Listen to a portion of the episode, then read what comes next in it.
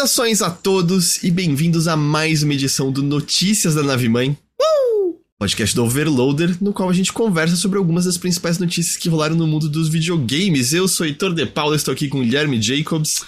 Olá, Heitor de Paula. É, você acabou de mencionar um, um usuário chamado Terças Chuvosas. Eu, hoje tá uma sexta chuvosa aqui e a minha.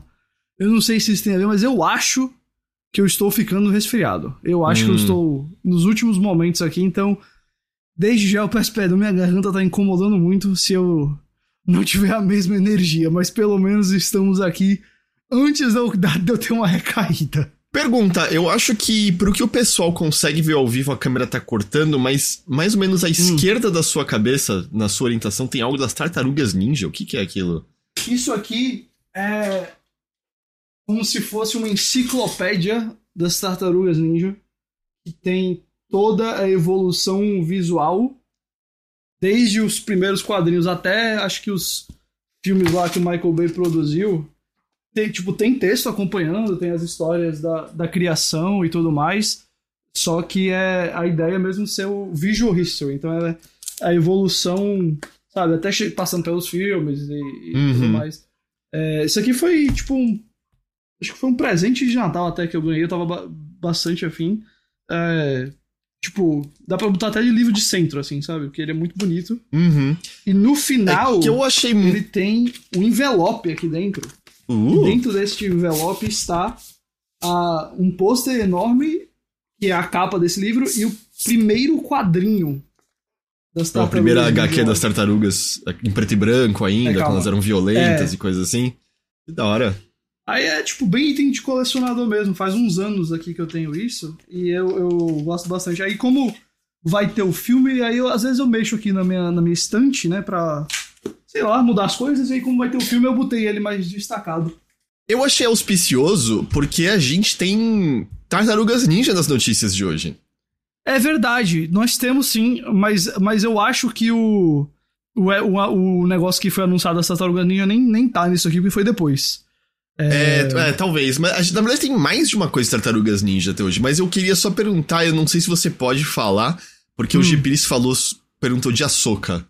Eu posso falar, eu posso dar minhas primeiras impressões, sim. É, a, a crítica sai dia 22, que pode fazer, tipo, crítica para valer mesmo, mas honestamente eu não sei qual é a diferença. Não é como se as críticas que vão sair dia 22 fossem ter nota, porque são dois episódios dos oito. Uhum. Mas eu, eu não entendo por que, que eles fazem isso de tipo, ah, não pode soltar nas redes. Você acha que na minha crítica eu vou me contradizer das minhas primeiras impressões nas redes sociais? É muito estranho esses embargos dessa eu acho galera. que eles apostam nessas primeiras impressões porque é mais normal as pessoas estarem mais animadas no calor do momento, saindo do cinema, né, e tweetando.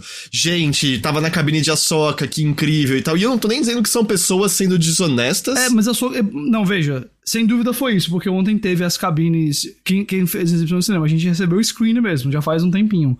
Então. Não é como se eu tivesse, tipo, assistido o screener e imediatamente fui twittar, não. O tweet tava programado não, lá já faz um tempão, sabe? É que eu, eu acho que essas primeiras impressões é mais pensado para essa galera saindo é. no calor do momento, porque aí você quer comentar, você quer falar que você viu. É normal é, primeiras impressões serem mais positivas, né? Você demora um pouquinho às vezes para pensar é. e, e, coisas assim.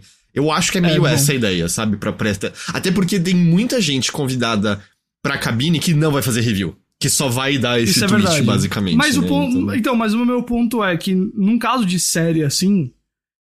Tipo, eu entendo você ter o, as primeiras impressões. Eu só não sei por que eu não posso só soltar meu link logo do texto no tipo, uhum, sabe? Tipo. Sei. Para dar tempo para todo mundo. É, bom, a gente classifica como crítica, mas na realidade é tipo. É, é um. Review so far, né? Assim, até aqui, uhum. porque são dois episódios, assim, do negócio. Claramente não é o veredito final. É, se eles tivessem mandado, sei lá, seis ou sete dos oito, aí eu acho que eu tava confiante para fazer uma crítica da, da série como um todo, assim, porque, tipo, pô, o final tem que ser muito ruim para você perder tudo que você construiu ao longo de sete dos oito episódios, e normalmente não é o caso. Normalmente você sabe dizer se o negócio vai ser bom ou não. Mas a Soca é muito legal, a Soca é muito bom, gostei muito do começo. É, eu acho que vão ter algumas pessoas do trem do hype, que passou agora ali o hype train aqui em cima, é, no chat, é, que talvez vão se decepcionar com o começo porque ele é bem cauteloso. Ele é bem começo de série mesmo, assim. Não acontece muita coisa no primeiro episódio, só mais pro final. E o segundo dá uma acelerada, mas ainda não tem as grandes coisas. Mas eu acho que isso é bem legal, porque dá, o, dá a ideia de ser um começo de uma história mesmo, assim. Não é uma continuação do, do Star Wars Rebels, apesar de ter... Apesar de, de ser também uma continuação do Star Wars Rebels. Mas a... Cara, é muito bom. Quem, quem gosta de Star Wars, que sempre ficou achando que o Dave Filoni podia ser o cara que finalmente ia colocar Star Wars de volta nos trilhos, é, pô, essa série sem dúvida alguma sugere isso, sabe? É, não é tão boa quanto Endor, Endor é um milagre, mas Endor não dá. Star Wars nunca vai poder ser só Endor. Endor é um negócio muito específico ali que. Tanto que o próprio criador de Endor pensou em duas temporadas e é isso. Mas Star Wars. Ahsoka pode ser o tipo de coisa que tá no centro de Star Wars. E o Filoni, eu acho que é o cara para isso e ele certamente aproveitou a chance que ele recebeu. É, é muito bom, muito bom mesmo. Entendi, então aí é o seu gostinho de. É a soca ou a soca que fala? Cara, eu sempre falei a soca. A soca. Eu nunca é... escutei dublado, mas em, em, inglês eles falam a soca. A soca. Bom, o original é em inglês, né? Então. É, mas assim, a melhor coisa que sai semana que vem, no dia 23 de agosto, que é uma quarta-feira, é. Não é a Soca, tá? É o Urso, a segunda temporada. Saiu nossa, ah, crítica. Tá. Saiu nossa crítica hoje. É... E assim, eu já vi faz um tempo, né? Mas oficialmente sai no Brasil quarta-feira. E eu acho que. Eu já mencionei, acho que isso aqui antes, mas eu, eu penso em televisão da seguinte forma: quando a melhor série acaba, é como se o lutador que tá no, com o cinturão de campeão do mundo se aposentasse. E aí o cinturão agora tá, tá livre. Alguém pode pegar o cinturão. Então é a chance de Twisted Metal, é isso que eu tô entendendo? É, é bom, eu, eu acho que Twisted Metal não pegou, mas eu acho que a segunda temporada de, de o Sud The Bear é, é a dona do cinturão de, de série da atualidade agora, sabe? Entendi, entendi. É, mas você viu o Twisted Metal? Cara, ainda não vi Twisted Metal. Eu, eu vi mais um episódio, continua ruim divertido. É. você já viu quantos? Três. Meu tempo são livre, no geral, são, tipo, é oito? dedicado são. Eu não sei agora. Meu tempo livre no, no geral tá dedicado a Baldur's Gate 3. Baldur's então Gate, eu acabo né? não, é. não vendo muito hum. a série. Bom, então tá aí uma palhinha de Açúcar, uma palhinha de The Bear. Você encontra os textos todos no Shipu, certo? É, o de Açúcar sai terça e o The Bear já tá lá. Vamos então para as notícias de, de videogames. A gente começa hoje com os destaques do evento da THQ Nordic, que rolou algumas horas depois da gente gravar a semana passada. É, e não teve necessidade de fazer o plantão notícias, né? Não, não, não, não houve, não. houve necessidade. Continua sendo apenas o anúncio, o, a saída do Cyberpunk da PlayStation Store. Assim, eu achei que o evento teve anúncios legais. Uhum. É, é... Alguns jogos me chamaram muito a atenção entre o que eles mostraram e falaram. Mas também foi muita coisa que não era novidade. No geral, era mostrar mais do que eles já apresentaram, porque não sei se o pessoal lembra, mas ano passado eles fizeram uma apresentação que eles meio se gabavam de, sei lá, mais de uma. Sei, não sei quantas dezenas de jogos anunciados, e aí no finalzinho aparecia, ah, anunciamos X jogos, e aí esse era arriscado e era X mais um, porque tinha o teaser do jogo do South Park, assim. Então eles já anunciaram muita coisa, muita coisa ainda sem data, e aí a gente, no geral, eu senti que foi uma apresentação que a gente viu mais do que já está anunciado, mas ainda assim, muita coisa sem data. Muita, muita, muita coisa sem data. Uh, vamos começar então com esse jogo do South Park. Eles mostraram um pequeno teaser, se chama South Park Snow Day, porque, se eu entendi, ambientado naqueles dias que neva demais e não tem escola nos Estados Unidos. Uhum. E é o Cartman usando a, a roupa de bruxo dele, do, dos jogos anteriores. E eles disseram que vai ser uma aventura cooperativa para até quatro pessoas é, em batalha. É verdade, é no Canadá, né? Que se passa South Park. É verdade. É é, esses, lugar, esses lugares que tem neve, eu não sei como é lugar que tem neve. Onde tem neve, de vez em quando não tem escola, não é isso? Exatamente, tem os Snow Day. Quando eles falam Snow Day é justamente porque não tem escola. E é uma aventura cooperativa para ter quatro pessoas na, em batalhas pela cidade coberta é, de neve. Ah, não, é nos Estados Unidos? Ah, os criadores são canadenses, mas South Park é nos Estados Unidos, não é isso? Eu de que fato, é os criadores são canadenses, isso eu tô lembrado. É, o que eu acho que é torna isso, South Park mais engraçado, porque eles são né, do país é, educado, é, tanto que cara. eles vão pro Canadá e todo mundo no Canadá tem a cabeça do Terrence Phillip, né? Que abre duas metades, assim. Uhum, é, é, verdade. é verdade, é verdade, Faz tempo que eu não vejo South Park. Faz muito tempo que eu não vejo South Park. É, e, e, assim, o, P... o trailer que eles mostraram do jogo foi teaser e mostrou uns combates. Não parecia muito bom, tá? Não, eu não sei, não pareceu particularmente interessante. Os personagens são 3D. É meio esquisito ver o Cartman 3D. Também achei. É, eu achei estranho. Uh, mas enfim, ele sai em 2024 pra PC, PlayStation 5, Series e Twitch. Uh, o Bastardo falou de falar, não consigo Twitch? ligar pra South... Você falou Twitch? Switch, Switch. Ah, tá, eu entendi você falando não, Twitch. Tá, eu, eu, falei, eu acho que eu falei Twitch, eu acho que eu falei Twitch, mas era eu pra ser que Switch. Você, é. O Mastarux, eu ia mencionar que o Mastarux falou, eu não consigo ligar pra South Park, não sei se é questão geracional. Eu. Eu acho que é só questão de tempo. Eu acho que eu tenho. Eu sei que tem gente que ainda gosta. Eu acho que South Park. É, eles deixaram de ser o comentário crítico interessante. Eu não sei se eles já foram nisso, pra cabeça do Heitor adolescente eles eram isso. E aí eu senti que depois de um tempo eles só viraram meio. O correto é chamar todo mundo de idiota e estar em cima do muro sempre. Eu, eu sei lá, eu, eu, achei, que, eu achei que envelheceu só. Não... É, mas eu acho que isso acontece com qualquer uma dessas comédias que tentam ter ideias e dura tempo demais. Uma hora as uhum. ideias acabam, sabe? Eu acho que. Assim, eu já peguei. Eu. Pela minha idade, eu ainda peguei eu, um pouco de, tipo, a noção que South Park era aquela coisa engraçada e ousada, sabe? Que eu acho uhum. que eu ainda, eu ainda tinha um pouco disso, assim, no começo e tudo mais. Uh, eu nunca me considerei fã de South Park. Eu acho que os caras que criaram South Park tem, são meio gênios de história. Talvez a genialidade de comédia possa ter terminado, mas eles tinham ideias assim de estrutura de história muito boas. Se você vê os vídeos deles falando sobre essas coisas, eles têm muita cabeça. Uh, eu achei o primeiro jogo, o South Park A Fenda que a Bunda Força, que tem aquele grande título, né? Pera, o é... primeiro não é Stick of Truth? Não, é, é não. O Stick of Truth foi o segundo, eu acho. É o segundo? Acho tá, que... nossa, misturei aqui. Não, o X falou, que... falou é o segundo. O primeiro é o Stick of ah, Truth. É, é o Stick é. of Truth, tá bom. Então eu tô, então eu tô pensando nele. É... Ah, me diverti esse... muito com ele quando ele saiu. Esse muito, foi muito. super divertido. Esse foi muito legal. Aí, então foi isso. Então eu não joguei o segundo, eu não joguei a Fenda que a Bunda Força, apesar do título ele, fantástico. Ele não é ruim o segundo, eu, eu só me distanciei dele. Uh, ele tem os combates mais táticos, né? Em vez de ser, acho que só RPG, que nem o primeiro, mas eu só meio cansei, sabe? Porque eu senti, ah, eu meio. É, eu, Teve algumas eu... piadas que eu gargalhei no jogo, do tipo, você luta contra padres católicos que usam é, contas anais como arma. Eles tiram um chicote de contas anais do cu e usam pra lutar contra você. É. É, eu, não, eu acho engraçado isso, eu sinto muito. Mas, é. mas eu também acabei não jogando tanto o primeiro. É, o, eu não peguei. O, minha, o segundo, aliás. Eu não joguei o segundo, mas a minha impressão é que ele era iterativo, né? No que o primeiro foi. O primeiro que realmente teve a ideia.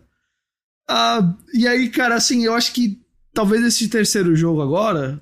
Ah, ele parece bem diferente. É outro estúdio até. É... Bom, variou. É mas que talvez primeiro... ele venha. Então, talvez, eu, talvez o charme da ideia já tenha se perdido do jogo de South Park, eu não sei. Um, mas eu não achei muito é. impressionante, não, sabe? Eu olhei e falei, ah, it's ok, tá bom. E o. Alguém lembrou, né, que teve o South Park 64, que era em 3D, que pelo menos quando você tava jogando sozinho, você não via seu bonequinho, né? Você só atirava em primeira pessoa. Acho que era só no multiplayer que você via os outros. Uh, mas é que você tava falando, é que existe uma geração de pessoas, como eu, hum. pessoas privilegiadas que tinham TV a cabo, e a hum. descoberta de South Park se deu por ser um pré-adolescente ainda com difícil acesso à internet para você ver certas coisas, tipo, tinha que conectar no telefone, a sua família ia saber, ia ficar, o que, que essa pessoa tá, o que, que esse garoto tá fazendo no computador a essa hora? E aí o que acontece? Como eu, como eu acho que uma certa geração inteira de pessoas descobriu o South Park, hum. Multishow passava meia-noite e meia, toda sexta-feira, o programa pornô deles, Sexy Time. Sim. Uhum. E para garantir que você não ia perder, você ia querer ligar a TV antes. E veja só, se meia-noite não passava South Park, foi assim que eu descobri. Eu liguei a TV para ver pornô e aí, ah, desenho esquisito é esse? E aí eu passei a ligar mais pra, pra ver o desenho do que ver a pornografia no futuro próximo. Uh, então é isso, é assim que acho que muitas pessoas descobriram South Park. Passava na Locomotion também, dublado, que era esquisitíssimo dublado. É, é, mais, é mais palavrão dublado do que em inglês.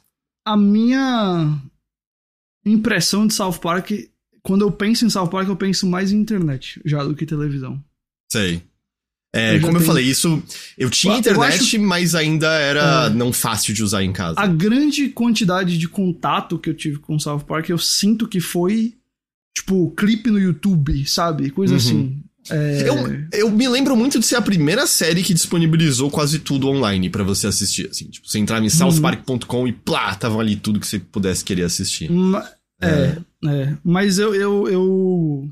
Assim, quanto ao jogo, tá? Quanto ao, ao Snow Day, assim, eu até acho que ele pode ter umas coisas divertidas ou não. Eu só não acho que é um trailer que. Tal qual o Stick of Truth, quando saiu, você olhar e falar: opa, isso aqui talvez seja divertido, seja especial e tal. É, Mas não, não me... passou nenhuma impressão positiva, não. Mas ele me lembra também uma coisa que é que a ideia de videogame de comédia continua bem subexplorada, eu acho, né? É, Talvez tenha melhorado de uns tempos pra cá, mas pouco.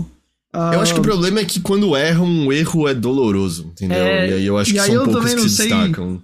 Eu também não sei o quanto de fé a gente pode ter que isso aqui vai, vai acertar no humor, sabe? É, eu, eu realmente não, não sei, não sei.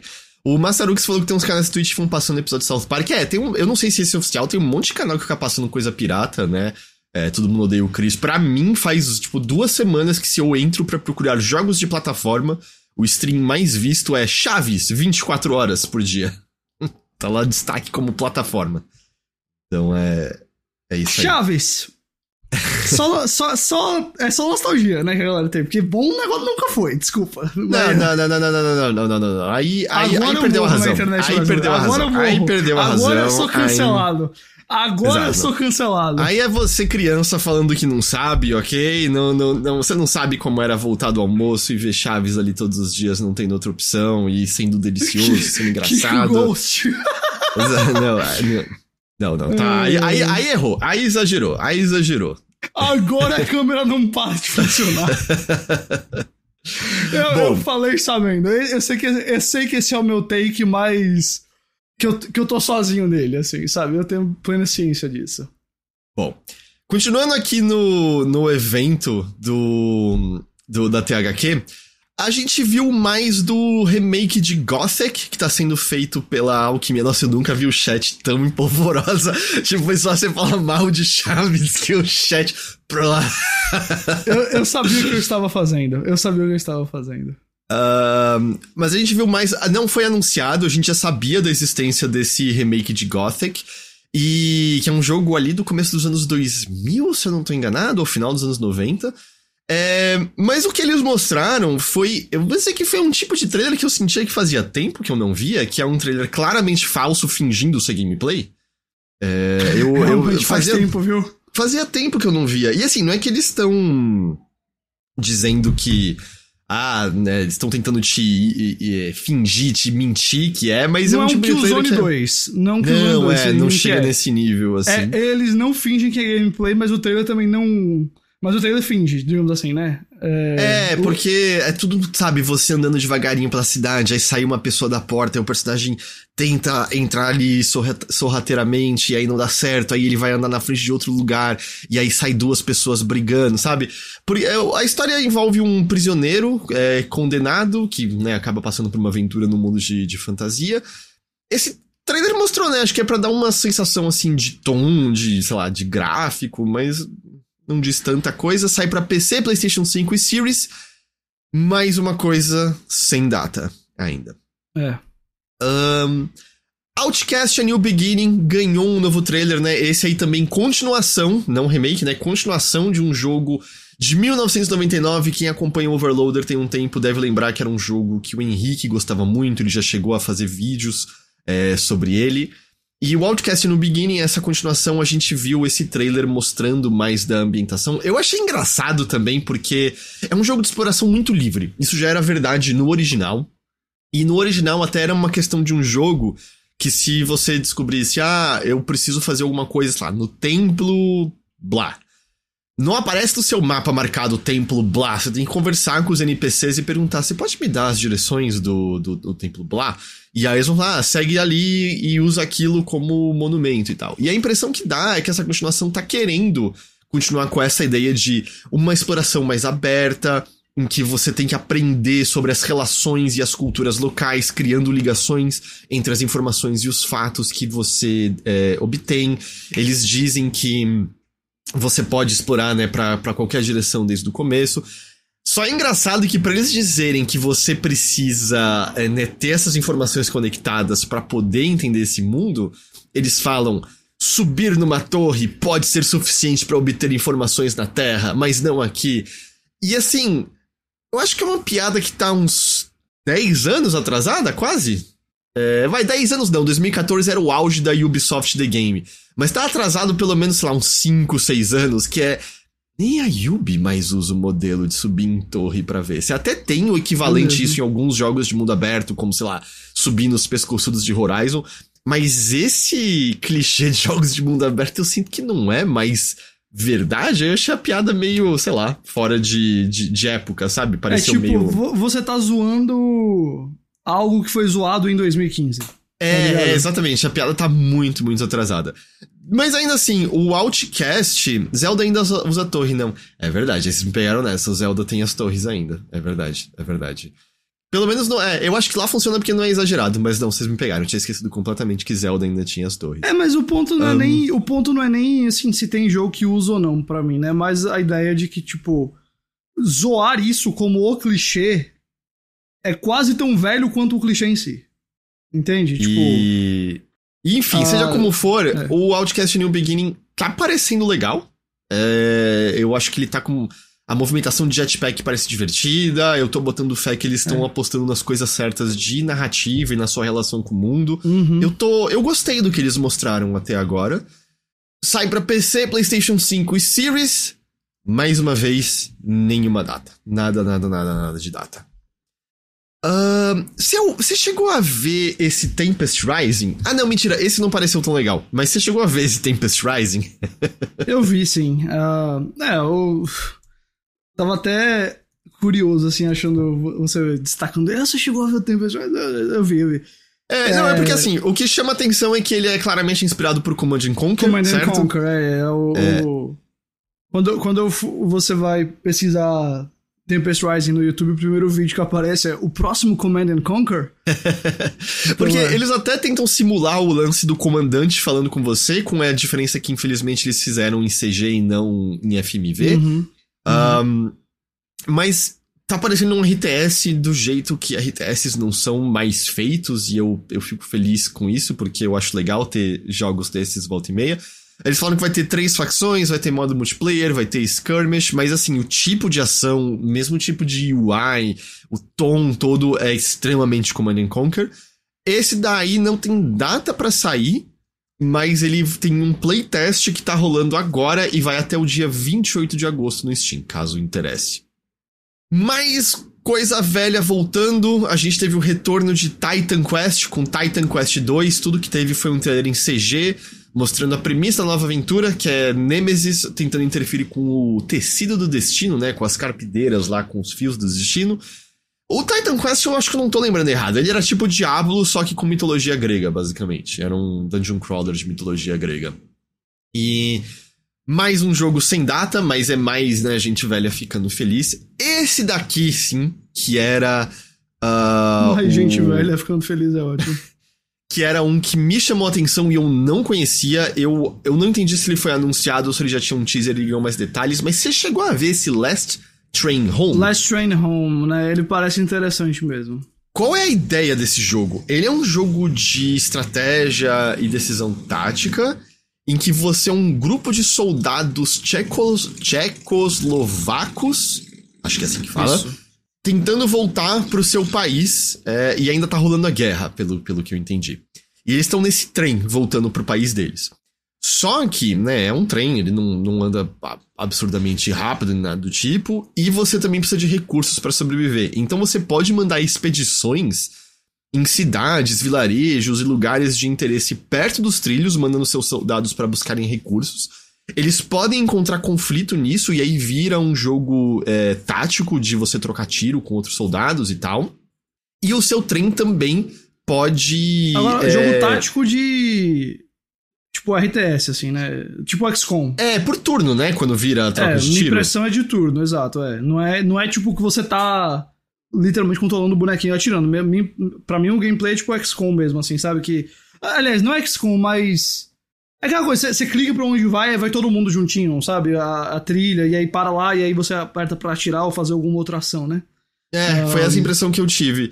E, e aí também o trem pode ter problemas, você pode fazer atualizações no trem, você pode decidir botar mais vagões ou menos vagões.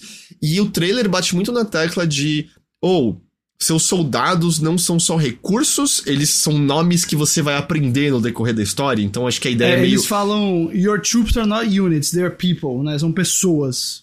Então é meio, acho que você vai aprender, meio como XCOM, né? Que você acaba desenvolvendo um afeto por certos nomes, especialmente os que sobrevivem mais tempo. Mas eles falam que os soldados vão ganhar novas habilidades, e aí você escolhe, né? Qual é a função deles dentro do trem a cada momento. Pareceu muito interessante. Eu, eu fiquei bem, bem interessado, assim, na ideia é. desse jogo de estratégia em torno de um trem avançando aos poucos pela Europa e você escolhendo o que, isso, que você compra, o que, que você melhora e tal. Eu achei muito legal, porque não é só gerir o trem indo para os lugares, né? Você tem que gerir os arredores dele para garantir que você chega nos lugares. Então, uh, e parece que também tem umas cenas com atores reais, né? É, uh, no trailer tem, né? Direto, eu não entendi se vai estar tá no jogo ou não. É, eu também não. Eu não entendi se aquilo ali, os momentos de história vão ser passados daquele jeito, mas, cara, eu achei muito legal. Eu achei que aí, pra mim, é um, assim, vamos ver a questão da execução, mas é aquela ideia que quando você vê, você fala, ah, essa ideia é boa. Sabe? É, é total, é... total. A, a, vibe que me bate é algo como Frostpunk, tá ligado? Ah, um jogo de estratégia com um Exato. twist específico. Exatamente. Eu, eu fiquei bem interessado. E esse sai no final do ano para PC, né? Então é, é, um dos que a gente tem em janela de lançamento, pelo menos. Pois é, e, e assim, uh, eu, eu, eu, não sei se você lembra que eu comentei uma vez com você, como eu acho que Segunda Guerra Mundial tem um potencial muito bom para videogame que vai além de, tipo, Call of Duty tirinho, sabe? Porque é uma situação que afetou a vida de tantas pessoas e de tantos lugares ao, num espaço tão grande de tempo e geografia que cabe, tipo, um jogo de aventura, cabe um jogo de, de, de sobrevivente, de, sabe, de tipo.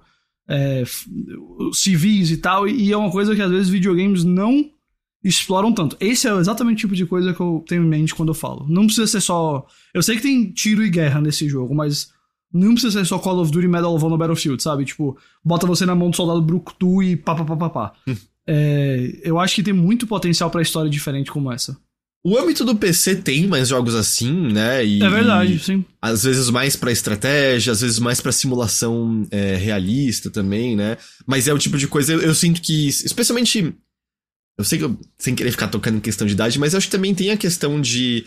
É, eu acho que é um público progressivamente mais velho que tem esse interesse, porque, né, o, existe uhum. uma proximidade é, histórica, certo? Do tipo, uhum. a guerra já tinha acabado há muito tempo quando eu nasci, mas você ainda tinha muitas pessoas vivas do conflito, e é bem na verdade que essas pessoas, né, estão começando a eu acho que o pessoal tá morrer, tá pensando aqui no chat. Valiant Hearts? Valiant Hearts, mas Valiant Hearts, que é, é também muito do que eu falo, só, só de, detalhe é da Primeira Guerra, não é da Segunda. Da Primeira, ele, né? É, ele é. Mas, a, mas a ah. ideia é muito essa também, assim. De, tipo... É, e, e, eu até pequenas coisas, eu não sei nem o quanto que isso muda. Eu não sei se eu já controlei um soldado tchecoslovaco num videogame, tá ligado? Normalmente ou você é é, russo, ou americano, ou inglês, ou francês, né? E, mas certeza que se eu caçar um jogo de PC, tem um jogo de PC é, focado é, nisso. É, honestamente, eu, eu, não lembro de um personagem tchecoslovaco em videogame, sabe?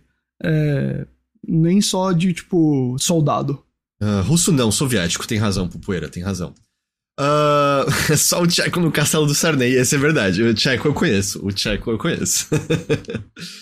um, Last Train Home então sai no final desse ano para PC. Eu total recomendo, procura o trailer Last Train Home. Eu acho que vale a pena. É, parece muito legal. Paulo também não sei jogou o Alien Dark Descent. Não, eu queria jogar, Paulo, eu não consegui chegar a jogar ele. É, eu sei de algumas pessoas que curtiram bem ele. Uh, e a última de destaque do evento da THQ é a nossa primeira aparição, na verdade segunda, porque né, eu perguntei do seu livro. Segunda aparição de Tartarugas Ninja no podcast de hoje.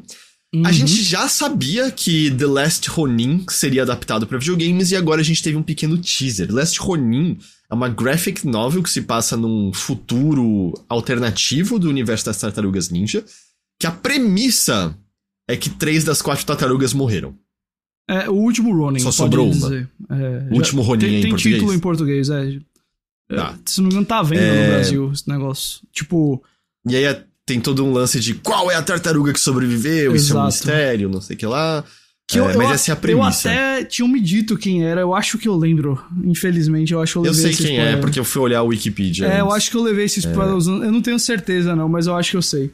Mas assim. Eu... Não acho que é nenhum grande spoiler, eu não vou falar, mas não acho que é nenhum grande é, spoiler. Pra, pra mim, é menos importante isso do que a história em si. Eu nunca li essa HQ, eu tenho muita vontade de ler. Uh, um detalhe sobre mim, eu amo muito as tartarugas ninja, eu gosto muito. É uma coisa que eu levo muito da minha infância, assim, não pelos filmes, mas pelos desenhos. Então, é, eu tenho muito carinho, tanto que vocês viram o livro, né? É, essa, essa ideia desse último Ronin, assim, claramente foi o pessoal lá, foi o, é, foi o Kevin Eastman e o Peter Laird, né, que são os autores, olhando e falando assim: nós queremos fazer o nosso Cavaleiro das Trevas, o nosso Logan. Eu não tô falando dos filmes, tá? Cavaleiro das Trevas e Logan, apesar que o filme Logan é parecido com Old Man Logan, né, aquele quadrinho. Mas a ideia é essa, né, de tipo um negócio meio distópico, no futuro lascado, e aí o personagem mais sombrio, etc, etc e tal. Mas a ideia é muito legal, sabe? A ideia é muito legal. Uh, e a, eu só acho curioso, uh, eu não falo curioso aqui de um jeito com, com conotação negativa, por favor. Mas durante muito tempo pareceu que a gente estava prestes a ganhar um jogo AAA das Tartarugas Ninja. Eu nunca imaginava que ia ser isso. Sabe? Que ia ser... Eu. Hum. Triplo A? Hum, eu não sei, eu não sei. Que esse jogo é triplo A, ou... se esse jogo é AAA ou não. Se dá pra considerar ou não. É. Isso, tudo bem. Uh, porque tem a Kennord que eu sinto que tá lá no âmbito mais do Double A, justo, aquele jogo justo, B justo, e tal. Que podem ser muito divertidos, mas. Justo. Sabe? Não... É, não, não. Quando eu falo assim, é tipo. Porque veja, a gente tem os jogos feito o Beat'em Up do ano passado. É. Que foi. Que está nas notícias, a gente vai voltar a ele. É, que eu esqueci até o nome dele agora do jogo. É... Shredder's Revenge. Shredder's Revenge, exatamente. É... Que assim, muito legais e tal, mas eu vou falar da seguinte forma: pareceu durante muito tempo que a gente ia ter um jogo de escopo maior das Tartarugas Ninja.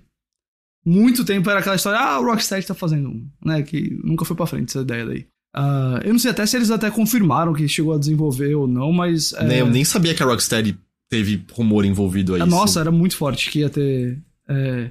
Só que eu acho que é um rumor que surgiu mais o desejo dos fãs do que, do que de uma coisa, ah, sabe? Entendi. Mas, mas tinha muita gente achando que ia rolar. E eu, eu, nunca imaginei que ia ser isso, assim. Mas eu acho que é uma ideia legal pra, pra isso, né? Porque você ainda. É. é fácil de entender como. Cenário pós-apocalíptico é um cenário fácil a gente entender em videogame, né? Então, você já consegue ver o mundo acabado, você já consegue ver progressão de, tipo, pegando mais itens, etc, etc. Tem uma desculpa muito boa para você ter poucos recursos e assim vai. Então, é, faz sentido para mim. Bom, o jogo das Tartarugas Ninja não tem data, ele foi anunciado para PC, PlayStation 5 e Series. Eu imagino que vai ser um jogo de ação em terceira pessoa, né? Eu acho que é essa a ideia. imagino que é isso. Uh, apesar que seria muito legal um RPG das Tartarugas Ninja. É, eu não, eu, eu não consigo imaginar que esse jogo vai ser mundo aberto. Eu não consigo imaginar. Eu imaginaria. Fa... É que pode ser. A, a, a, ele se passa todo na cidade, né? O futuro distópico da cidade. Então poderia é. ser a cidade à noite, sombrio e pururá. É, na minha ah. cabeça, quando vem na minha cabeça, eu penso em um jogo de ação mesmo, assim, mas. Bom. Pera, só, só pra entender, eu não sei se eu entendi errado agora, o homem que grita cachorro falou. Quando você diz Rocksteady, você tá falando o estúdio, você não tá falando que ia ser um jogo do Rocksteady. O estúdio, isso. Ah, ok, ok. Eu achei que eu tinha entendido errado. Ia ser um jogo só do Rocksteady e ia, ia ser muito esquisito se fosse isso. ai, ai. É, esse foi o último destaque que eu peguei da THQ Nordic. Tiveram outras coisas ali.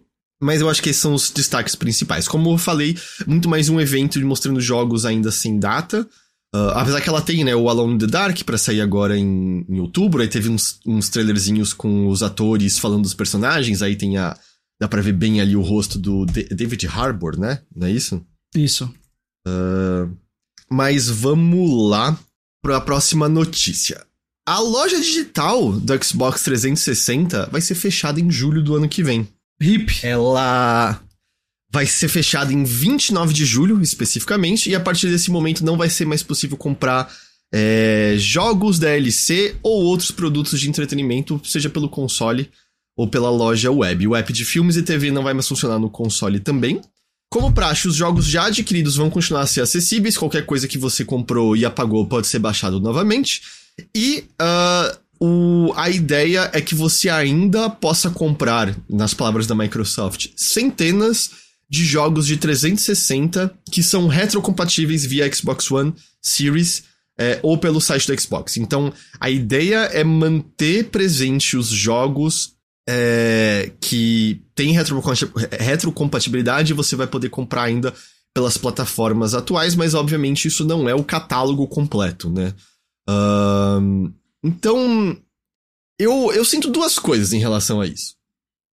Por um lado, você tem a questão de preservação, que é muito ruim você fechar o acesso a esses jogos. Por outro, realisticamente, quantas pessoas estavam usando a loja digital do Xbox 360 em 2023? Eu tenho certeza que tem pessoas fazendo isso. Eu imagino até que com o anúncio do Red Dead Redemption deve ter ido algumas pessoas hum. comprar para jogar via retrocompatibilidade e tal. Os downloads vão continuar, apesar o que você tem, você pode baixar assim. É, mas eu, eu, eu, eu não sei assim, a, a bem na verdade é que eu não conto com empresas para preservarem seus jogos. Eu conto com a pirataria e, e, de, e, depósitos na internet. Que a gente sabe que não são seguros e são menos seguros do que a gente imaginou que eles seriam. O ideal, o ideal seria mesmo, como uma organização como a Video Game History Foundation disse que houvesse mudanças de lei, eu acho que é especificamente. Não é copyright, eu esqueci agora em relação a, a, a, a questão legal, para permitir que num me, número menor de anos é, organizações como essa pudessem legalmente fazer a preservação desses arquivos em museus e disponibilizar é, de acordo com, com o interesse do público. Eu, eu conto com, com essas pessoas e, obviamente, a pirataria. É, eu não acredito nessas empresas fazendo isso, até porque a gente. A gente tem falado bastante, né, sobre um período de. Lei de propriedade intelectual, é isso mesmo, Shin Creator, obrigado. É, a gente tem falado bastante sobre como a gente tem sentido um momento de mudança na internet que a gente conhece. A gente tá vendo empresas, né, que diziam: ah, esse armazenamento é seu para sempre. Voltando atrás nisso, a gente tá vendo o Google, né, mudar a ideia em relação a isso, porque é caro, eles querem, não querem manter servidores ligados para sempre. Um, e, e, a impressão que eu tenho é que esse encerramento dessa loja é mais uma coisa dessa maneira, sabe? E eu. É eu, todas as empresas estão fechando essas, essas lojas antigas. A Xbox 360 faz 18 anos agora em novembro. Nossa! É, não, é, não do fechamento, né? Do Xbox 360. É, então, eu eu não fico feliz com a notícia, mas eu tenho muita dificuldade em também ficar indignado, porque me parece esse o curso que as coisas estão seguindo. O Álvaro falou, parece que uns 220 jogos vão sumir com esse fechamento, é uma né? Pena, jogos, né? É... Pra mim esse é o... Porque para mim essa é a grande pena da situação, é esse tipo de coisa, porque eu tô com você, eu também não conto com as empresas de forma alguma, a gente já foi já tem amplas evidências que eles estão cavando para isso. Uh, mas no caso do 360, como tem toda a questão de retrocompatibilidade e ainda o acesso pela loja do Xbox e PC, etc, blá blá blá blá, é um impacto menor. E também, de fato, é, a gente tá falando de três consoles atrás, é, que eu não sei também quantas pessoas estão lá. Mas, uh, então assim, é, eu, não, eu não acho que esse é o, a maior tragédia da história da, da preservação dos videogames. Mas a do é, e de fato, como o Pezão falou agora, também tem a questão do, do 360 tem um desbloqueio muito tranquilo de se fazer, uhum. né? Mas. A emulação tá bem ok. É. É, não é tudo que é perfeito, mas tá no geral boa. É, mas, mas sempre. Mas é uma pena por causa desses 220 jogos. E com certeza a comunidade de pirataria e de emulação de outras coisas vai fazer um trabalho de resgatar, ou preservar alguns desses até a data do fechamento aí, que é daqui a quase um ano. Tem um tempo. Uh, assim, fica a é, eu não tenho resposta assim de dizer, tipo, ah, mantém pra sempre. Eu sei que isso nunca vai acontecer, não, não vai. Mas sempre fica aquela coisa é... de, putz, é, alguém tá perdendo acesso a algum jogo que ele podia amar por conta desse tipo de coisa. Sim. Sabe? Tem, tem um monte. Como a gente falou, a lista de retrocompatibilidade não é completa. É, eu até teria curiosidade em ver a lista completa de 220 jogos, porque eu imagino que muitas coisas foram relançadas para outras plataformas. O 360 não é exatamente uma máquina de exclusivos. É, eu, eu até teria curiosidade o que, que eles estão botando nesse balaio, porque eles estão colocando também os jogos de Xbox Live Indie é, do X-Blig, porque eu acho que isso sumiu tem um tempo já, e lá tinha muito, muito, muito jogo. Mas eu, o Álvaro até comentou, pô, é a Microsoft, dona de servidores gigantes, que vive se fazendo de boazinha, tem que indignar. Eu, eu, eu só eu não fico espantado que esse é o que as empresas estão fazendo, sabe, Álvaro? Eu, eu nunca. Eu não sei, eu não, eu A gente sabe que a parte de ser boazinha é uma maneira de você só criar aparência com os consumidores. Uhum. E eu, eu, sei lá, eu olhando de maneira, dessa maneira prática, eu sinto que é, a gente pelo menos tem esse, essa janela para que pessoas como. É, como a, uh, organizações como a Video Game History Foundation consigam preservar tudo que precisa ser preservado, garantir que isso está salvo. Mas eu não. A gente tá vendo, sabe? A gente tá dentro da realidade no qual a gente já tem plataformas nas quais a gente usou muito as suas lojas digitais, a gente não tem nenhuma outra coisa além disso. E eu acho que a gente só vai ver isso ficar mais forte até a gente chegar no ponto em que a gente. Todas as gerações anteriores eram retro, retrocompatíveis, sabe? No sentido de. Quando a loja do PlayStation 4 fechar, não vai ser um problema no geral, porque tudo roda no PlayStation 5. Com exceção de, sei lá, coisas específicas que não eram de PlayStation 4 que eram vendidas na loja, sabe? Então, eventualmente, esse problema eu acho que. Hum, é, é, resolvido, mas é, eu, eu admito, eu não consigo me indignar muito. Me parece ser só o que a gente tá vendo e eu acho que a gente ainda tem pelo menos instituições que garantem a preservação desses jogos, porque nunca, nunca, nunca, nunca conte com as empresas para fazer isso. Elas vão fazer. Uh, elas vão fazer o que elas podem fazer para economizar dinheiro. É, elas vão preservar até o ponto que a preservação renda algo para elas. Se não estiver rendendo. E, e eu, é, eu, eu aposto que tem um peso na balança muito claro de quantas pessoas vão verdadeiramente ficar bravas pelo fechamento dessa loja.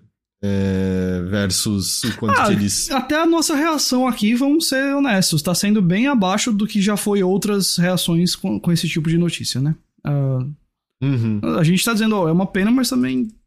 Mas lembrando, então, você tem até 29 de julho de 2024 para comprar coisas na loja que não estarão disponíveis, né, via retrocompatibilidade no Xbox One e, e coisas assim. Ghost, a gente vai agora pro seu âmbito. Opa! É, surpreendendo ninguém, o Call of Duty desse ano é o Modern Warfare 3. Eu digo Isso. surpreendendo ninguém porque já tinha vazado a torta direito, é. né? Porque normalmente tinha pelo menos um ano de intervalo entre eles, mas o do ano passado foi Modern Warfare 2, não foi? Uh, foi ano passado, e aí foi. a expectativa foi é que ia demorar um pouquinho mais para ter o Modern Warfare 3, mas parece que os planos internos lá mudaram e temos ele agora. Tanto que inicialmente, né, os rumores indicavam que ia ser só um. um não um DLC, né? Uma expansão. É, mas esses planos mudaram. É, os, a Sledgehammer é o estúdio primário desse jogo, vai sair dia 10 de novembro. Eu acho que a coisa que chama a atenção, é, foi até o motivo pelo qual eu, eu botei na pauta, é porque a campanha vai ter o que eles estão chamando de Open Combat Missions. Hum. Que são missões mais abertas, com vários caminhos e maneiras diferentes de serem terminados elas vão ser em mapas maiores e a ideia é que os jogadores tomem decisão de como terminar essas missões. Eles disseram: ah, se você quer ir atirando em tudo, se você quiser ir é, em, em, silêncio. Sabe qual a impressão que me deu? Parece uma evolução da ideia que o Black Ops 2 tinha. Hum, certo. Porque o Black Ops 2 ele tinha. A história variava muito de acordo com o que você fazia nas missões, e ele tinha missões que eram basicamente fase multiplayer, né? Você contra uns bots e, e coisas assim. Um, mas parece uma abertura maior do que COD costuma ter. Não sei se é o suficiente para atrair interesse de novo pra campanha dele, mas é diferente, pelo menos. No âmbito do multiplayer, eu também acho que isso é outra coisa que chama atenção. Todos os 16 mapas de Modern Warfare 2 estarão presentes. É, e também vai dar para transmitir boa parte do conteúdo adquirido em Modern Warfare 2 para continuação desse ano, além de novos modos, e eles estão dizendo que eles vão ter um mapa colossal em tamanho por uma versão nova de War Mode. Me diz uma coisa, Ghost. Não é um sinal assim meio de cacete a gente tá usando as armas todas que a gente tinha quando não só a gente teve remake do possivelmente COD mais popular, mas já as continuações dele num curto espaço de tempo e ainda por cima, finalmente eles deixando não só você trazer coisas adquiridas, mas também trazendo os mapas do jogo anterior inteiros. Cara, para mim isso aqui é Call of Duty admitindo que o melhor passou, sabe? Uhum. O melhor tá no passado e aí eles se apoiam justamente no passado. E o pior é que eu olho para isso e falo, ah, eu gostaria de jogar de novo alguns mapas antigos de Call of Duty, ah, é? tá ligado? o problema é esse, é porque assim, para mim, que gosto do, do que Call of Duty foi ali na época do Call of Duty 4 até, sei lá, o Black Ops, sei lá quanto, é... eu acho que aquilo ali foi o, o ápice do o ápice. FPS em console. Para mim foi aquilo ali, sabe? A gente, a gente tem um período, né? É que assim, o Call of Duty 4, obviamente, a importância dele, né, monumental. Mas a gente, especialmente pensando. Eu ia falar do multiplayer, mas eu gosto muito das campanha, da campanha do Black Ops especificamente. Mas eu acho que a gente não teve não, seguido é, Modern Warfare veja. 2, Black Ops, Modern Warfare 3 e Black Ops 2, não é? É, que o Modern Warfare 3 já começa uma quedinha. E o Black Ops 2 definitivamente não é o nível do Black. Assim. Ele, ele tentou fazer coisas diferentes. Veja, eu, eu o, pelo menos admiro é, isso. Modern Warfare 2 e Black Ops é o maior um, dois, assim, que Call of Duty já fez e que poucos videogames tiveram em Nossa. dois jogos. A campanha do Black Ops é tão divertida. É muito bom. É tão, tão divertida. É, e assim, é muito raro uma franquia de videogame conseguir lançar dois jogos, dois anos seguidos, tão bons quanto esses dois jogos foram. É, independente de, do que for. Quanto mais um FPS desse tamanho. Mas assim, ao mesmo tempo que eu fico. É não, tipo, o pessoal. Tem, tem, eu sei que tem gente que olha pro Black Ops 2 como seu favorito, do mesmo jeito que eu olho pro Black Ops 4 como um grande jogo, apesar de ter só multiplayer. É... E o Caio se lembrou, o multiplayer do Black Ops 2 era bastante é. bom. É, a campanha que eu acho que era onde era mais, né, incerto, mais tentando coisas diferentes. É, é, só, que, é só que assim, veja, eu considero o ápice de Call of Duty meio que do COD 4 pro Black Ops 3. Eu acho que a é, essa área daí é, é quando, quando tem, tem, altos e baixos, e que para mim o alto, alto mesmo é realmente 2009, 2010. Mas esse, essa era aí é, é, imbatível de Call of Duty. E desde então Call of Duty é, está tentando voltar para essa era e não consegue. Tem jogos bons, eu gostei bastante do Black Ops 4 que eu mencionei. Eu gostei bastante do, do reboot do Modern Warfare de uns anos atrás. Eu não joguei o 2, eu tenho o 2 até instalado aqui, mas eu nunca joguei. Mas e, e, se você falar com fãs, vai, vai ter gente que gosta de um, vai ter gente que gosta de outro, a maioria vai concordar que os tempos áureos passaram. É... E aí eu vejo um negócio desse e falo assim, olha, por um lado ele tá me dando o que eu quero, que é voltar pros tempos áureos, mas ao mesmo tempo, nunca é a mesma coisa. E também isso, isso revela, é... a, sei lá, falência criativa do, do que tá acontecendo com Call of Duty já faz um tempo. É, Assim, dito isso, sem dúvida, vai estar na lista dos mais vendidos ah, no final do ano, porque é COD, é sempre isso.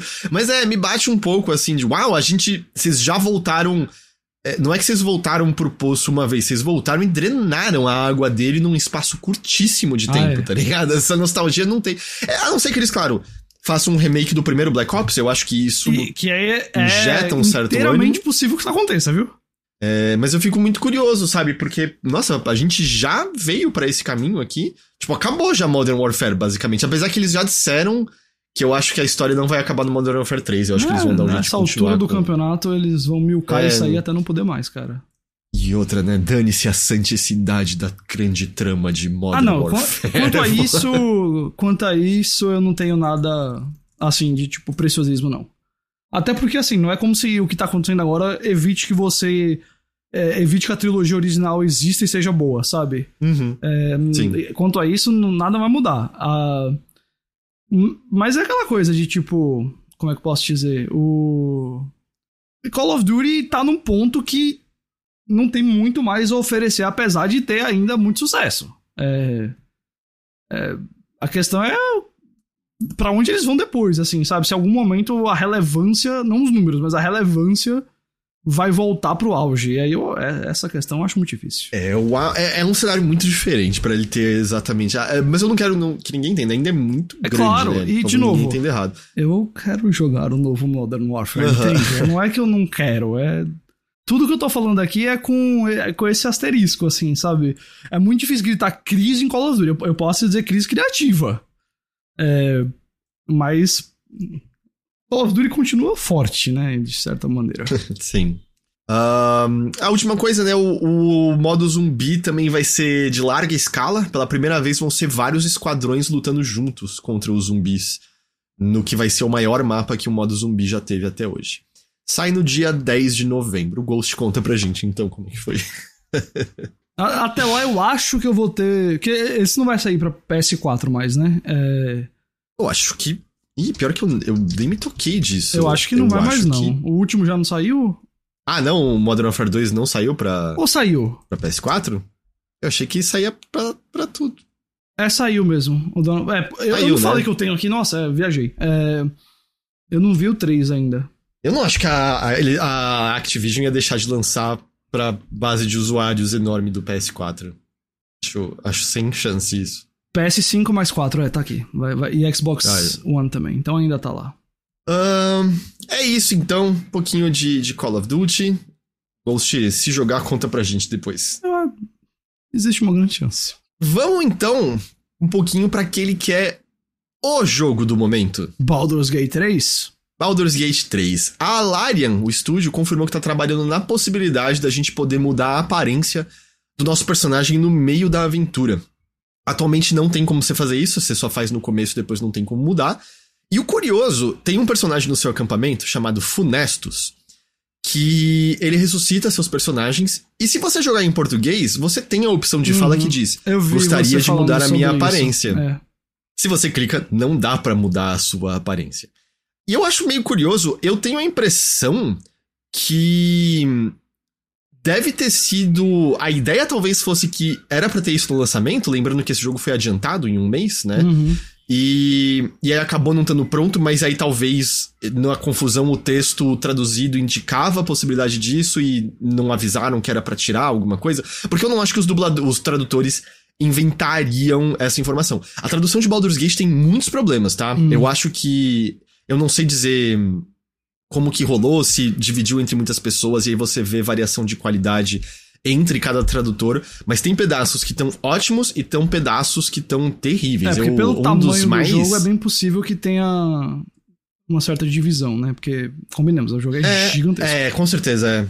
E, e, ao mesmo tempo eu achei que algumas coisas estariam prontas da época do Early Access, não sei. E eu também só queria falar uma coisa. Todas as vezes que eu menciono algo sobre isso, eu, alguém vira para mim e fala assim, pô, né, mas é, tem que pensar qual será que foi a condição dos tradutores, será que eles tinham contexto, será que tinha não sei o que lá. Só pra deixar claro, eu não tô pedindo a cabeça de nenhum tradutor. Eu, Só tá da mesma maneira quando eu. É, é. Da mesma maneira como, sei lá, quando eu falo, nossa, tem um CG merda nesse filme, eu não estou culpando os artistas, eu tô culpando quem não deu o orçamento e o tempo necessário para aquilo sair bom. Na tradução é a mesma coisa. Dito isso, tem que comentar, porque se você, por exemplo, não fala inglês, tem pedaços do jogo que é difícil de entender o que ele tá te dizendo, porque a tradução é muito ruim em alguns pedaços, além do tom tá totalmente errado. Tem um morto-vivo que ele fala em tom muito formal com você, e ele fala é, Are you friend or foe? E em português traduziram para É fã ou hater? E tem lugares que essa tradução faria sentido. Tipo, num sense roll da vida, tá é. tá ligado? Alguém falando casualmente faria sentido. Mas para esse personagem não faz nenhum sentido. Não a, é totalmente formal, sabe? A, uhum. Eles vão arrumar essas partes de tradução errada? Então, a Eldamage, eles não mencionaram nada sobre isso. Vai ter, em algum momento, atualização que adiciona os créditos da tradução. É, mas não. É tipo, é uma tradução totalmente errada no tom, sabe? O tom original não tem absolutamente nada, nada a ver com isso. Uhum. Eu mencionei do Retorta também, não mencionei? Não. Tem um item que chama Brilliant Retort, que é uma ah, piada. Você mencionou, porque foi, é um você mencionou. É um explosivo. E eles traduziram como retorta, que é uma palavra que existe em português, mas é um utensílio de laboratório, não tem nada a ver com o com o negócio original. Assim, tem várias, várias, várias dessas coisinhas. O próprio rolar de dados, que é teste, acho que no, na, como traduzido oficialmente uh, é, no D&D, tá tipo salvo, que me disseram que não tem nada a ver com como é traduzido o D&D. Tem vários problemas assim. Uh, mas enfim.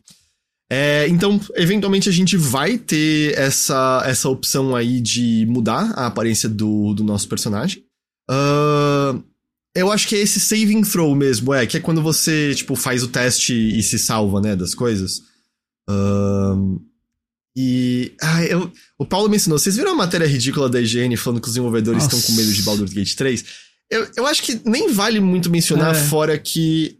Cara, aquilo, aquilo ali era só ah, é tipo vídeo típico de youtuber que quer inflamar sua base para ganhar é, view e que de alguma forma virou algo destacado na higiene. O argumento é fraquíssimo, o argumento é idiota, é, não tem nenhuma fundamento nisso. E aí o pessoal falando higiene tá foda. O foda é que a higiene tem coisas muito boas. Eu acho que a parte de reportagem deles, que a Kate Bailey, por exemplo, tem comandado, tem, tem feito trabalhos muito bons. Mas é uma empresa muito grande e é, e tem muita merda lá no meio. Muita. Medo do que? É só um RPG normal? Então, Shin Creator é a questão assim, de um RPG com esse. Com talvez mais possibilidades do que seu RPG normal e também, né, esse verniz todo AAA, né? Ele é muito bonito, a atuação em tudo. Dito isso, eu acho que é o que você tá pensando, Shin Creator. E eu não quero falar isso com o tom snob, pelo amor de Deus, eu juro que não é esse o tom. Eu também acho que existe também um certo encantamento com o jogo vindo de pessoas que não jogam CRPGs há muito tempo. Porque se você foge um pouco desses jogos tão mainstream que nem são mais tão presentes. Tipo, o primeiro Dragon Age até tinha mais isso. Mass Effect nunca chegou nem perto disso. Mas se você jogar jogos anteriores da Larian, se você jogar outros RPGs é, não tão famosos que tem no Steam, você vai ver que tem muita coisa que é, entre aspas, padrão. Eu acho que a Larian fez melhores de maneira mais profunda no Baldur's Gate 3, mas muito do que as pessoas estão impressionado você encontra em vários desses jogos. É, é bem assim. É, é, bem. Não é impossível. É bem como né, esses jogos isso, são né? feitos, né? É.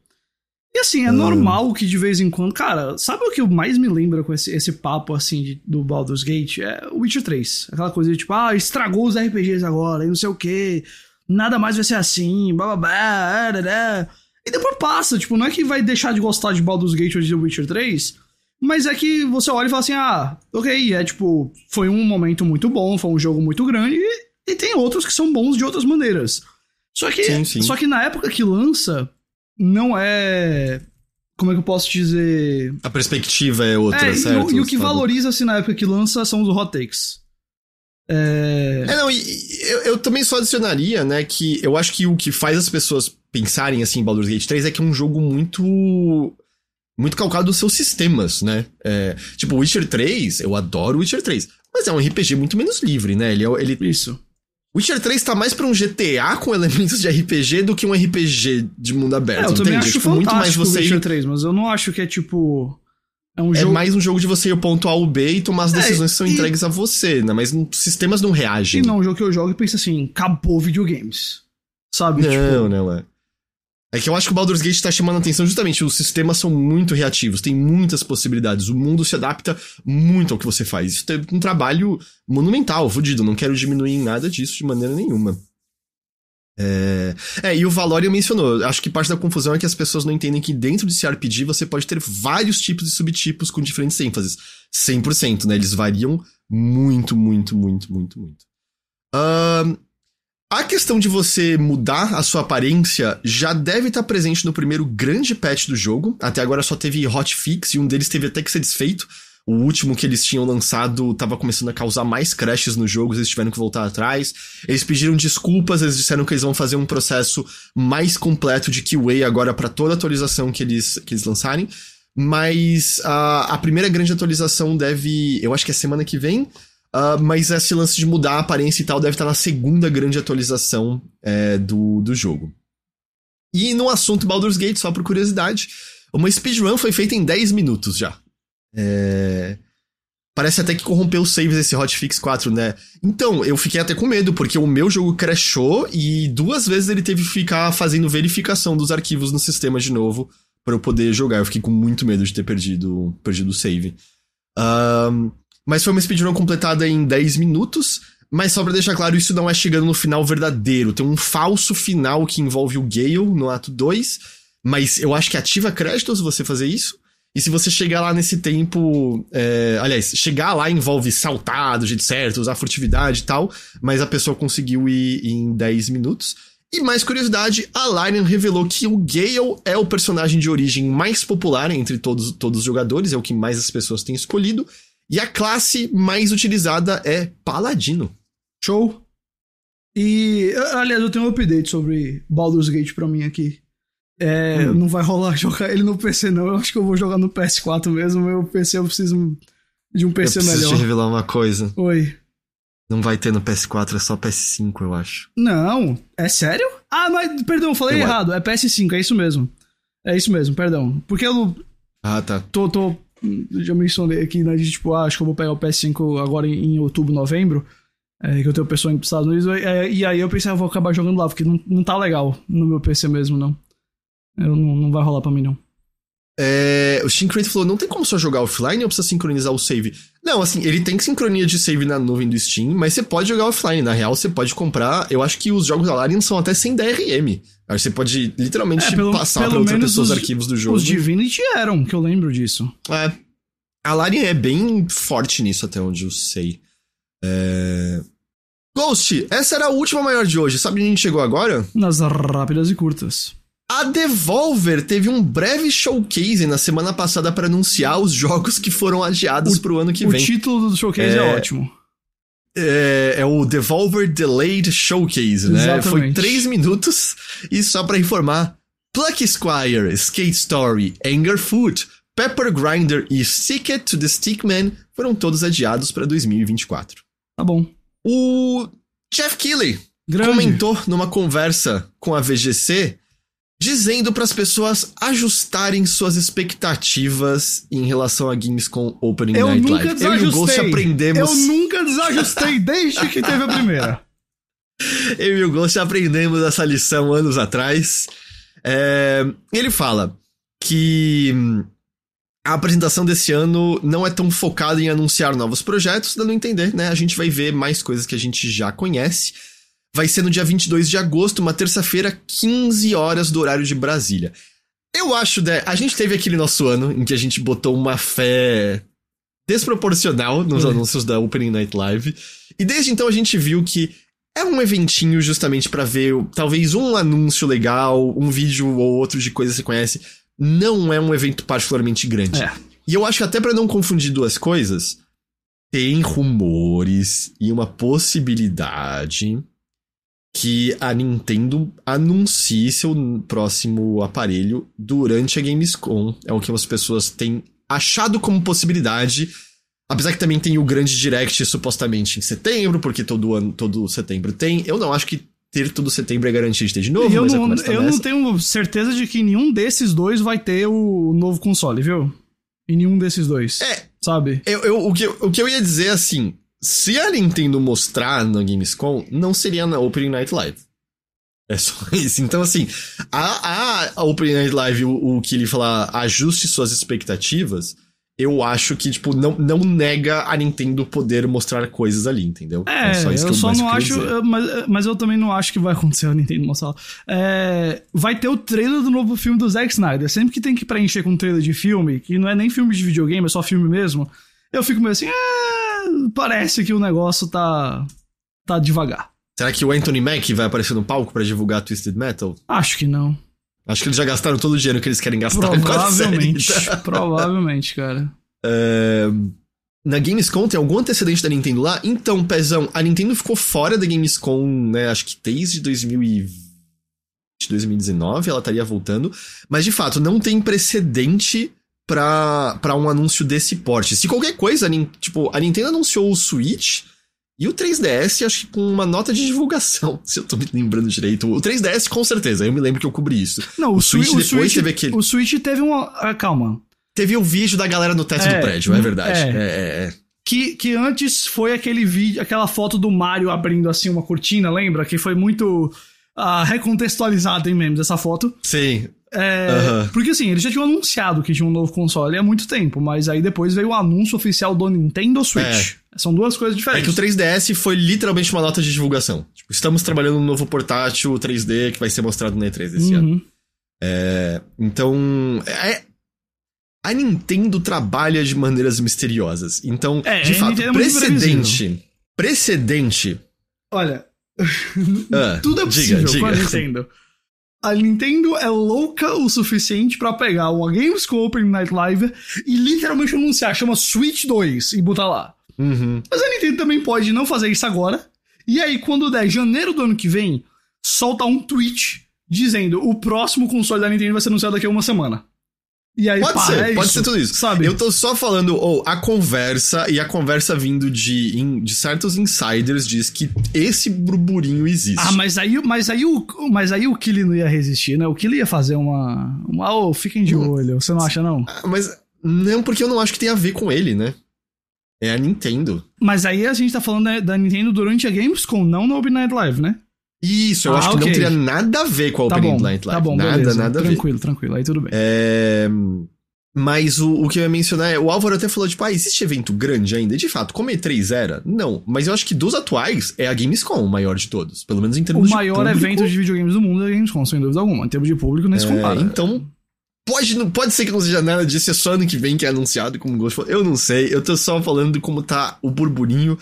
De qualquer jeito, a Nintendo confirmou que ela estará na Gamescom. Essa parte é fato, tá? É. Ela não. Porque era esse lance. Já saiu o Tears of the Kingdom. Já saiu o Pikmin. Pode ser que eles estejam lá justamente só pra mostrar o Super Mario Wonder, o Super Mario RPG, porque eles anunciaram vários novos jogos desde então. Ao mesmo tempo, a gente já teve anos em que a Nintendo tinha, sei lá, eu diria até um catálogo de jogos talvez mais potente que isso, e ainda assim eles não estavam em evento. Chama a atenção. Vamos ver. É, o Silas falou, anúncios grandes co- acontecem bastante no Game Awards, né? O Game Awards, com certeza, assim, dos eventos de Jeff Keighley, é o que tem os maiores anúncios no geral. Tem coisas como Elden Ring no Summer Game Fest, mas eu diria, assim, a ordem de mais chance de você ver coisa legal pra menos é do Keighley, é Game Awards, Summer Game Fest e Gamescom Opening Night Live. Até porque a Opening Night Live, eu nem sei se é do Keighley, eu acho que é mais a Gamescom contratando ele. É isso, não é do coisa. Killy. Eu, É, né? eu tenho certeza que ele ajuda com alguma coisa ou outra, assim, na produção e tal, mas a. a se um dia o Jeff Keighley estiver indisponível, não vai deixar de acontecer Gamescom Open Night Live, entendeu? A Nintendo é como uma caixinha de bombom, segundo o Shin Creator. Você Ah, nunca sabe o que vai vir. De fato. Abre a- parênteses, drift. ai, ai. Acho difícil anunciar um console no Game Awards. Mas o Series X não foi isso? O Series X a gente viu ele pela primeira vez no Game Awards. Acho que foi. Mas aí é a Microsoft, né? Não... Apareceu o monolito preto. É, cara, ho- hoje em dia, com o jeito que. A... Veja, com o fim da E3, não tem mais centro pra indústria de videogames. É, sabe? Não tem padrão mais, né? Está todo mundo meio dançando conforme a música e vendo o que, que cola. Exato, aí tudo pode ser anunciado em qualquer evento. Ou em qualquer Twitch, ou em qualquer live, ou em qualquer coisa. Francamente. Ou é só um vídeo que saiu no YouTube. E é isso, acabou. É. Ah, bom, repetindo mais uma vez. Opening Night Live, 22 de agosto, 3 horas do horário de Brasília. tá lá. A, a Netflix começou a fazer testes de jogos via nuvem. Isso vem uma semana depois deles lançarem um app para iOS que né, a sua tela do celular vira um controle é, virtual, digital.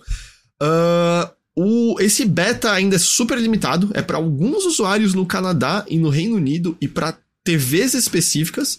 E por enquanto só dois jogos. O Oxenfree e um que é novidade que chama Molehills Mining Adventure. A Netflix falou que a ideia é aumentar o suporte de plataformas de maneira recorrente ah, e também eventualmente permitir que esses jogos sejam jogados via nuvem no PC e em Macs.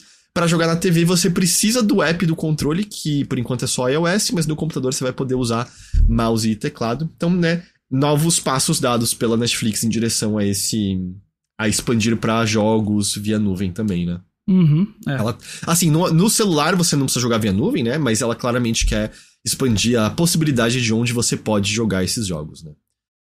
Uma reportagem do Axios apontou que o parceiro que desistiu do acordo bilionário com a Embracer era a Sevi Games Group, que é o braço de games do Fundo Soberano Saudita, onde, né, o que envolve o príncipe que foi um dos mandantes da morte e do esquartejamento do jornalista do Washington Post. E que tá aí A- a levando tudo que é jogador de futebol pra lá agora pra ficar legal na mão. Na, É, na- Esse, esse sports washing é exatamente na mesma região que tá rolando e coisas assim.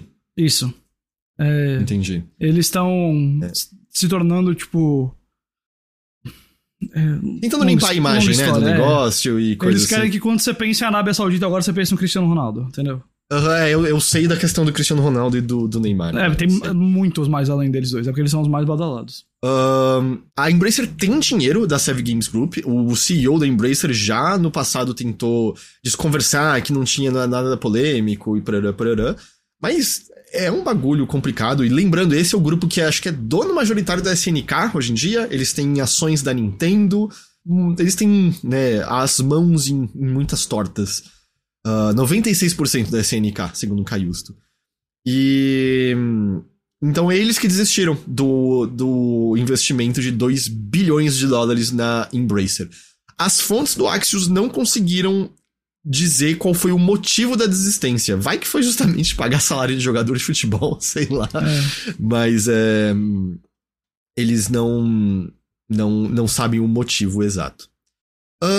Voltando para Tartarugas Ninja Ghost. Hum. Teenage Mutant Ninja uh, Turtles Shredder's Revenge vai receber o seu primeiro DLC pago agora no dia 31 de agosto. Se chama Dimensional Shell Shock a gente já sabia que ele adicionaria o, o SAG, né, ao, ao hall de lutadores, mas aí a gente viu que ele também vai ter uma personagem chamada Karai, que é ex-membra do clã do pé. É, ela, existe não, essa personagem, eu conheço. É. Eu nunca tinha ouvido falar de Karai. É...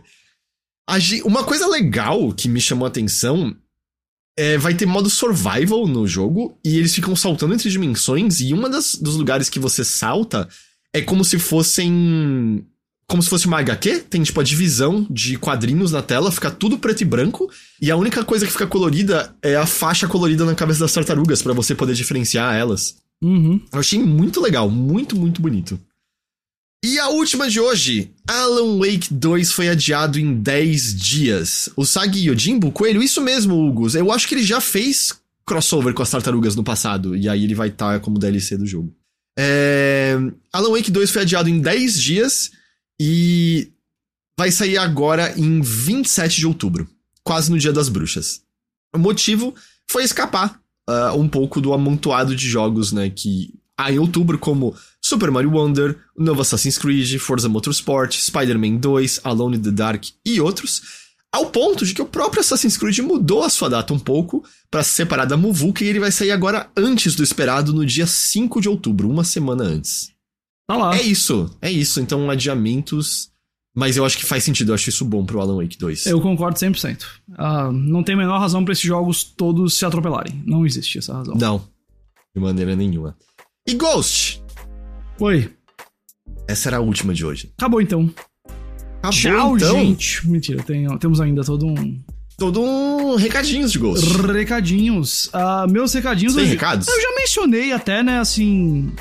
A Soca, é, para quem gosta de Star Wars, vai, vai ficar muito feliz. A gente já tem as primeiras impressões nas nossas redes sociais e as críticas. Críticas sem spoilers, dia 22. E a partir do dia. Vi é, é, na verdade, assim, acabou de anunciar que a série foi adiantada algumas horas. Porque em vez de sair meia-noite no, nos Estados Unidos, no Los Angeles vai sair seis da, da tarde lá. Do dia anterior, dia 22 de agosto. Então agora a série, a, os episódios de Açúcar são, são 10 da noite no Brasil. Então dia 22, é, de uma da tarde tem a crítica, da, sem spoilers, dos primeiros episódios. E depois, enquanto a gente recebe o pessoal da jogabilidade, de noite vai ter com spoiler que a gente sempre faz essa, os recaps, né? Falando com spoiler do que aconteceu no episódio, etc, etc. Sempre quando os episódios saem. E também uh, o Urso tá lá, a, já a crítica da melhor série do ano para mim. Uh, e também. O urso tá lá. Tá lá, é o, o urso tá lá. É, e também, para quem gosta dos filmes da DC, temos Besouro Azul com Bruninha, é, que, que tá em cartaz agora também. Todo o conteúdo aí do, do Besouro Azul também tá lá no chipo.com.br. Entendi. Eu queria só mencionar, o Pezão Show falou: alguém ainda fala Dia das Bruxas? É, é coisa de gente velha falar Dia das Bruxas? É, eu acho que hoje em dia é mais comum Halloween mesmo. Entendi. Bom, então. Halloween. E é isso, a gente vai ficando por aqui por mais essa edição de Notícias da Nave Mãe. Ghost, muito obrigado pela sua companhia. Sempre é um prazer. A todos que nos ouviram por mais essa edição, a gente agradece demais pela companhia e pela audiência de vocês. Valeu mesmo, muito obrigado. A gente espera que vocês tenham gostado. A gente vai ficando por aqui, mas semana que vem estaremos de volta para mais uma edição do Notícias da Nave Mãe. Até lá. Até lá. Tchau, tchau.